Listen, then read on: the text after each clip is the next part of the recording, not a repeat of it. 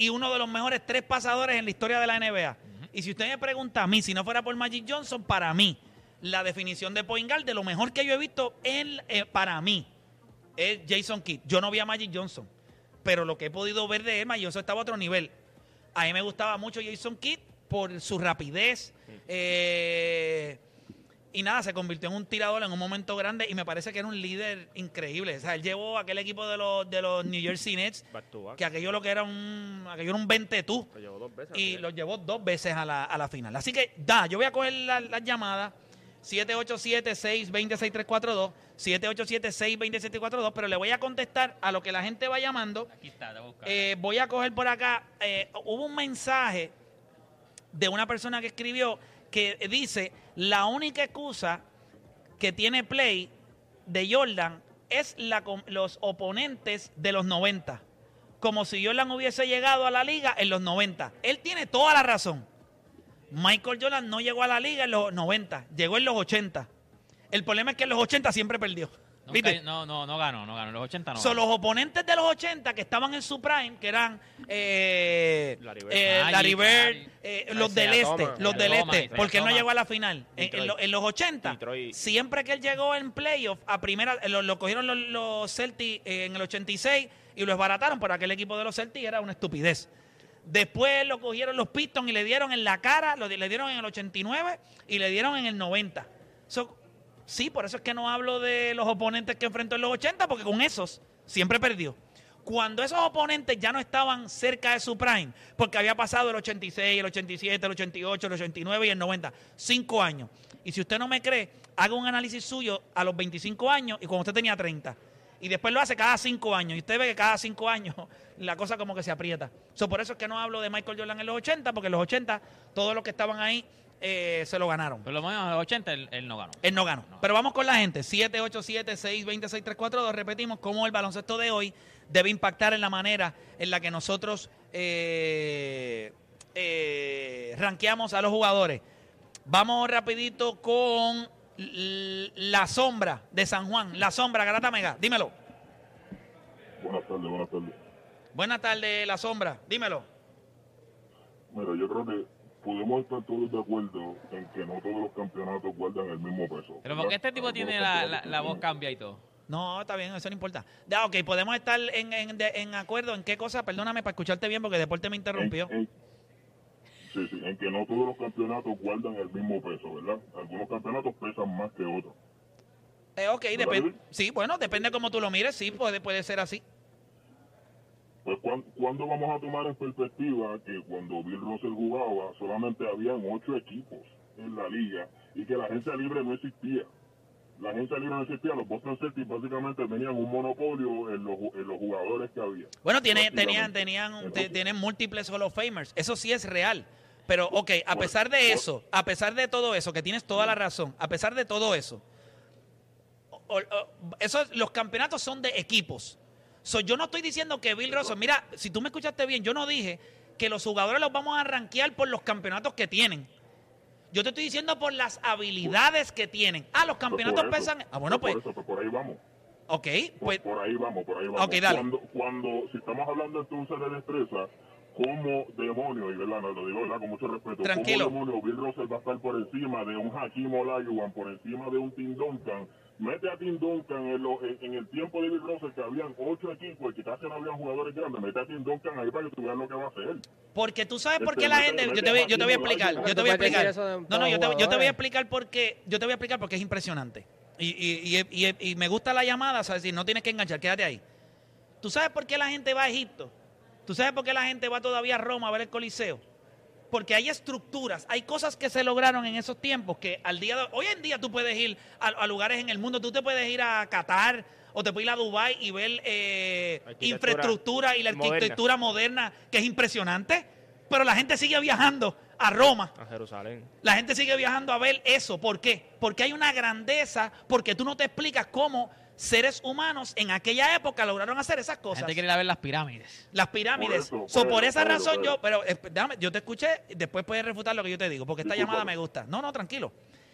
Yo creo que nosotros, a pesar de que los campeonatos eran 11, Bill Russell no tiene culpa de que hayan sido ocho equipos nada más. Ahora, Lo que él hizo frente a esos ocho equipos, lo que él hacía noche tras noche, con las habilidades, con el set de, de- herramientas que Dios le dio al nacer, yo te voy a decir algo.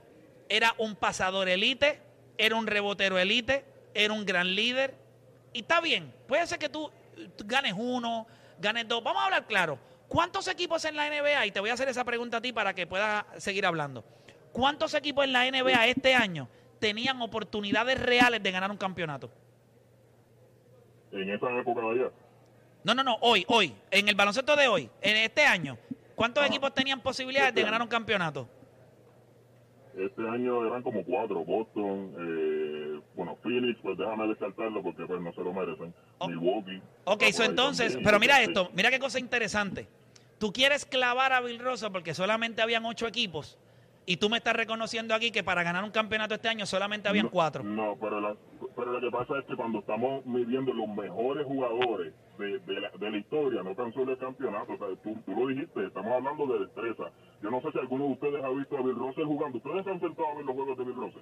O sea, se han sentado Sí, a ver sí. cuáles eran las destrezas de él. Sí, yo lo he visto. Tú, tú, pues tú, tú puedes reconocer que él ofensivamente estaba bastante limitado, bastante limitado. Bueno, era, bueno, espérate, espérate. En, en- mano. en el tiempo y en el espacio en el que se jugaba el baloncesto en ese momento, claro que era limitado.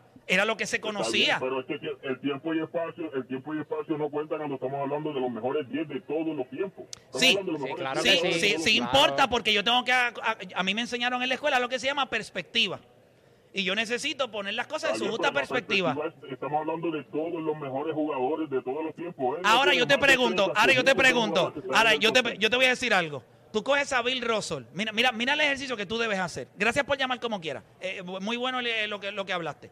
Tú coges a Bill Russell hoy y lo sacas de donde jugó y lo pones hoy con todo lo que él se sabe de baloncesto. Con la tecnología, con pone la a un- ciencia. le pone, le pone a un Hakim Olajuwon que, es más, yo te voy a decir algo. Bill Russell, y, y hay unos highlights impresionantes de Bill Russell, lo que usted tiene que hacer es verlo.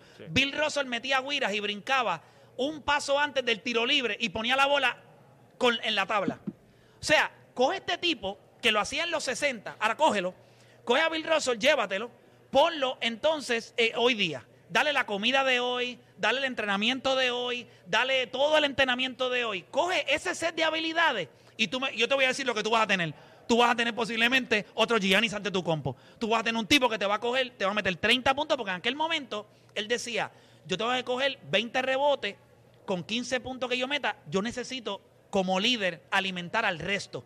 Déjame ver cómo yo puedo pasarle la bola a este para que la meta porque no tiene la capacidad de hacerlo solo. So él, al, igual que usted dice hoy en el baloncesto que Curry tiene una gravedad cuando él estaba porque impactaba el juego a larga distancia, él tenía la misma gravedad cuando estaba en el poste. Cuando él estaba en el poste, tenía que todo el mundo ir a ayudar porque si no, él la iba a meter fácil. Y esa misma gravedad era la que él utilizaba para alimentar a sus compañeros. No es difícil, gente.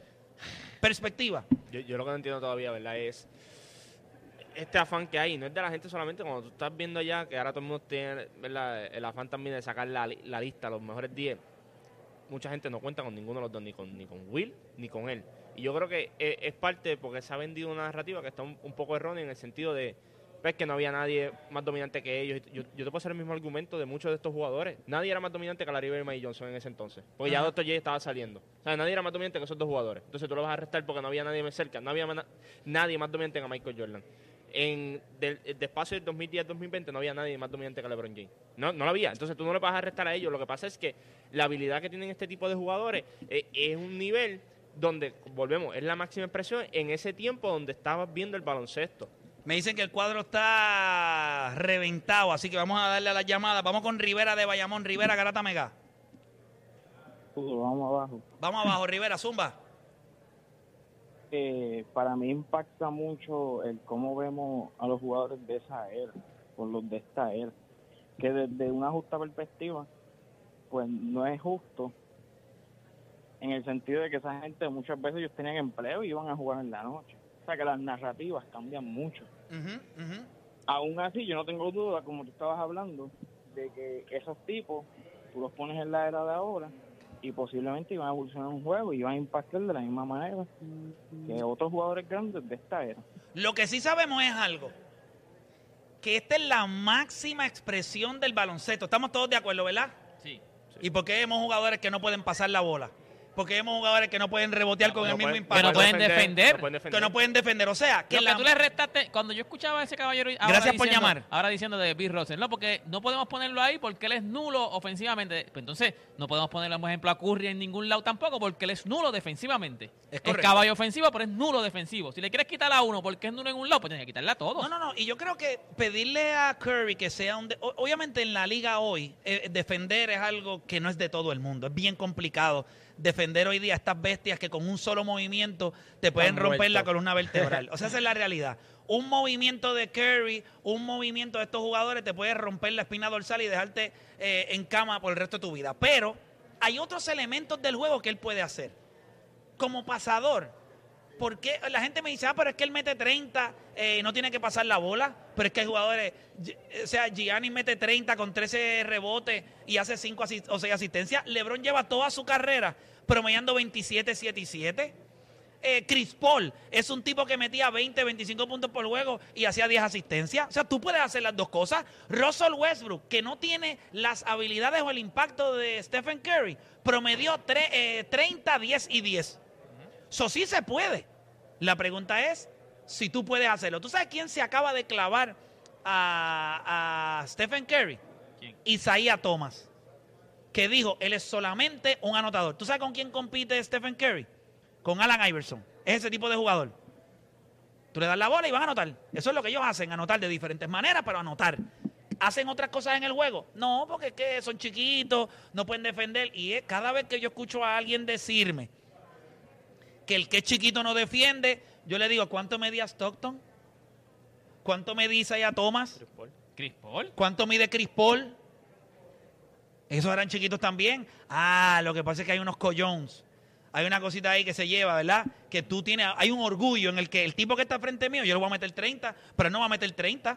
¿Me entiendes? Vamos con más gente en línea por acá. Tenemos a. Recuerden que tenemos que hacer la lista. ¿Va- ¿Están listos para hacer esa lista? Ay, bendito. Eh, Ay, está complicado. Vamos a conseguir enemigos después de esa lista. Mira, voy Está asustado, está a. asustado. Voy acá con Emma de Ceiba. Emma Garata Mega, dímelo. Emma de Ceiba, ¿está por ahí? ¿No? Pues vamos con Julio de Cataño. Julio Garata Mega. Vamos abajo. Vamos abajo, Julio, cuéntame, dame tu opinión. Mira, este, no voy a decir, ¿verdad?, que de la era, pero algo que dijo un jugador importante para mí, ¿verdad?, porque fue la razón de la que después yo ve la NBA, Claro. fue Kevin Garnett. Kevin Garnett, ¿se acuerdan cuando dijo que en esta liga él no tenía nada que buscar? Que él no encontraría cómo, ¿sabes?, cómo correr en esta liga. O sea, que eso, eso son palabras grandes, ¿no? Kevin Eso- es- Garnett, es- ¿sabes? Un- Sí, pero eso, eso es él siendo, eso es él siendo bien, bien, bien, Blandito, bien, bien. No, no, no, eso es siendo bien, bien, bien, este, eh, bueno con la gente. Porque el que conoce a Kevin Garnett, si tú pones a Kevin Garnett en el baloncesto de hoy día, los cantos de jugadores van a volar. O sea, eso, eso es mentira. Eso quizás no hay manera. Es más, cuando Kevin Garnett llegó a la liga, que brincó directamente de high school, el que vio a Kevin Garnett por primera vez dijo, este tipo lo trajeron en un ovni. O sea, trajeron a un tipo de siete pies, lo pusieron ahí, hacía todo. Sí. So, en el baloncesto de hoy, es más, mira, No me la llevo, no me la llevo entonces. no, no te la puedes llevar, no te la puedes llevar. estado- porque- en el tiempo de él hubiese estado más abajo, o sea, más, más cerca de top 15 que de lo que estaba en el Kevin Garnett es una bestia. O sea, Kevin Garnett es un tipo que haría llorar a Anthony Davis. Podría defender a, a Giannis Bueno, Antetokounmpo. cuatro, Fre- eh, Fre- cuatro veces fue el Defensive Player the Year. podría defender a Kevin Durant. Mira, este tipo, Kevin Garnett, podría defender a Kevin Durant. Podría defender a Giannis Antetokounmpo. Y cuando le hacen cortina, le dice a Stephen Curry, vamos a ver, dale, métele. A le mí da hasta el piso. Y le, Le mete da- al trash talk y te va a sacar mental. Sí, no, te no, va a sacar. no, No, no, yo, no, brutal, no. en verdad, pues para añadirle a lo que tú dices de no creerle, es difícil, ¿verdad? Porque él fue mejor defensive team, ¿sabes? Mejor jugador de- defensivo del año el 2008. El- el- para mí él es miembro del equipo defensivo después de los en- está ahí en la pelea con los Detroit Pistons pero de los mejores equipos defensivos en la historia de la NBA son esos Celtics del 2008 Sí. Esa gente no, olvídese de las películas lo que hacía esa gente defensivamente en un momento dado esa gente tenía a Ryan Rondo en cancha tenían a James Posey tenían obviamente al bacalao de Paul Pierce Este, eh, pero en, en momentos dados en cancha, ellos tenían a Rondo, tenían a Ray Allen, Ray Allen. tenían a James Posey, tenían a Kevin Garnett y a Kendrick Perkins. Eh, A la PJ misma no era vez. Brown, Brown, el, el- el año que yo PJ Brown, PJ, Brown, también. PJ Pero Brown. Perkins estaba. Pero PJ Brown. Está Chihuahua. No, papá, ese equipo estaba bien complicado. Gracias por llamar, hermanito. Mira, voy a coger dos llamaditas más. Tengo a Gio de Kansas City. Gio, Garata Mega. Vamos abajo, dímelo. Vamos abajo. Ah, mira, Play, en muchas de las cosas tú y yo estamos de acuerdo. Tú no puedes comparar, eh, hay muchas cosas que no se pueden comparar. En el baloncesto de antes había mucho jugador que se distinguía por entrarse a burronazos debajo del aro. Ahora, el, balo- el nuevo baloncesto es más demandante físicamente, Sí. es más demandante en lo que tú puedes hacer. Tú tienes que hacer las cosas en los dos lados de la cancha. Stephen Curry es un gran anotador. Estar en la conversación de los primeros 10, no. Ahora, cuando tú tienes el mejor jugador del NBA, el jugador más inteligente del NBA, que es lo que lo hace el mejor jugador más, NBA más inteligente, y es Giannis. Giannis ha aprendido a manipular el juego a su conveniencia. Hay una cosa muy importante en el baloncesto que es acelerar y desacelerar el juego. Si es un equipo lento, Giannis te va a correr. Si es un equipo desorganizado, Giannis se va a postear. Y la gente tiene que entender que en esa narrativa del nuevo juego de baloncesto hay cosas que se pueden comparar y muchas cosas que no. Me Y encanta. ahora mismo, Me encantó esta llamada, oíste, muy buena. ahora mismo nosotros tenemos el, el juego de Boston. Tenemos que entender que Boston vino preparado para un séptimo juego y se le olvidó que había un sexto. Está el jugador está el jugador más bruto del NBA que me perdonas en mi opinión personal que se llama Marcus Smart Marcus. Dom. Yo le digo Marcus Dom. Sí, sí, sí. sí pobre pobre selección de tiro luego tenemos que Tatum vino y pues eh, como tú le dices el cero Sí, yo, yo no hablo de él. Él es el cero, jugador cero. Sí, vino y, y no se vio en la cancha. Se veía un jugador frustrado, se veía un jugador eh, que estaba desorientado y nadie lo podía ayudar. Pues entonces en esa narrativa, ¿cómo podemos ayudarlo? No había justificación. Ellos estaban pensando en un séptimo juego y se les olvidó que había un sexto. Durísimo. Vino Stephen Curry, que, vino Stephen Curry que vino a jugar esa noche. La gente tiene también que entender que Stephen Curry, eso es Stephen Curry, porque Stephen Curry no se queda quieto, está corriendo constantemente, creando situaciones, y eso es lo que lo hizo grande esa noche. Definitivo, gracias, Pero- gracias por llamar, que la- que- gracias por llamar. Tengo la línea llena y quiero darle brequecito a más llamadas, pero muy buena la llamada. Yo creo que poco a poco nosotros hemos ido poniendo cositas en la, en la alcancía. Peso, peso en la alcancía. y se ve bien. Hay demasiada desinformación. O sea, yo no pretendo que la gente piense como yo. Yo creo que hay muchas personas que han llamado a este programa que él me dijo ahora mismo, tenemos muchas cosas en común, hay otras cosas que no pensamos igual. Pero la verdad es una. Y cuando hablamos de la verdad, no es que yo la tengo. Es que tú tienes que hacer las cosas en justa perspectiva. Cuando tú le estás hablando a la gente, cuando tú tienes la capacidad de poner información, e- es como yo le digo a ustedes, en el tiempo de cuando Gigi Fernández decidió representar a los Estados Unidos, las personas que se encargaron de contar la historia de Gigi Fernández para Puerto Rico lo hicieron de manera irresponsable, porque lo politizaron, envenenaron el, el- el- el- pensamiento el de- pensamiento de la gente y la gente dijo, es verdad, nos traiciona como país. So, la narrativa de cómo yo estoy llevándole el mensaje al país, claro que cuesta. Nosotros no, no, no le estamos hablando quizás eh, en un punto tan importante como ese, pero sí las conversaciones que se dan en cada barra, en cada barbería, en las fiestas familiares, tienen que tener un norte. O sea, yo siento una responsabilidad que usted no puede ir a la casa de su papá y decir lo que era. O a la panadería más cercana, porque su barbero no sabe, pues usted decir estupideces allí. Y cuando se ha ido contando la historia como en realidad fue, que la ha ido contando Gigi cuando tú hiciste el one on one, mucha, pero yo te voy a decir que por lo menos el, el 85-90% de la gente te ha dicho, yo veo la perspectiva, o sea, ahora mismo yo veo a Gigi de otra forma, ahora mismo yo veo las cosas como son, de verdad. Como se Cuando cuenta se la contó la historia cuando era, Claro. cuando la Ah. contó ella, que era la que tenías que preguntarle, porque tú no puedes decir- eh, dejarte llevar por lo que dijo la prensa, ah, es una traidora, ah, mira, hizo esto. Cuando se ha contado y cuando ella ha dicho por qué lo hizo, mucha gente está diciendo, yo lo entiendo. Sí, y, y eso es bien importante. Y, y yo creo que tú puedes, y, y no, y yo no estoy criticando al que me diga a mí que tiene a Stephen Curry entre los mejores 10. Si usted lo quiere hacer, no hay ningún problema. Eso O sea, es lo pero que era. yo no tengo que caminar con eso. O sea, no son mis hombros los que aguantan esa cabeza. Ah, ¿es un all-time great? Sí, es un all-time great. ¿Dónde está? Pues, mano, yo no sé dónde está porque ahora mismo cuando se termine la carrera de Giannis Antetokounmpo, cuando se termine la carrera de Nicolas Jokic, cuando se termine la carrera de todos estos jugadores, yo digo, ¿y dónde yo los voy a poner? ¿Dónde yo? By the way, los mejores tres jugadores esta temporada fueron tres hombres grandes. O sea que el baloncesto, por- para los que dicen que Curry cambió el baloncesto, bueno, pues yo les tengo una... Cuando tú cambias el baloncesto, es que el impacto es tan y tan grande que otros jugadores se comienzan a parecer a ti. Y estos jugadores grandes te están dejando saber que el juego está mirando para otro lado. Giannis, Joel Embiid, Nicolas Jokic. Obviamente se espera ahora que venga Anthony Davis a retomar un poquito del lugar que perdió el año pasado. El juego está volviendo al juego de los hombres grandes, a llevarle la bola. Ah, que el hombre grande es más versátil, que mete el triple, sí, pero mete el triple porque el baloncesto había evolucionado y había que el meter balón, el triple. puedes decir que pasa el balón también. El hombre grande. O sea, ¿cómo es posible que Nicolas Jokic promedie más asistencias que Stephen Curry? Ah, o que ustedes, eso es lo que ustedes me dicen. Ah, pero es que el Sistema. eje, el eje de, de Stephen Curry, el que pasa la bola ahí es Draymond Green. No hay ningún problema. Eh, eso yo lo puedo entender, pero quizás Draymond Green lo tiene que hacer porque Stephen Curry solamente se puede encargar de hacer lo que hace él, que es meter la bola. Porque ahora yo les pregunto a ustedes, ¿cómo se ha visto Stephen Curry cuando Draymond Green no está en cancha? Bueno, estaban peleando por 25 y 30 puntos, o se les olvida eh, el, el año pasado, o hace dos años atrás.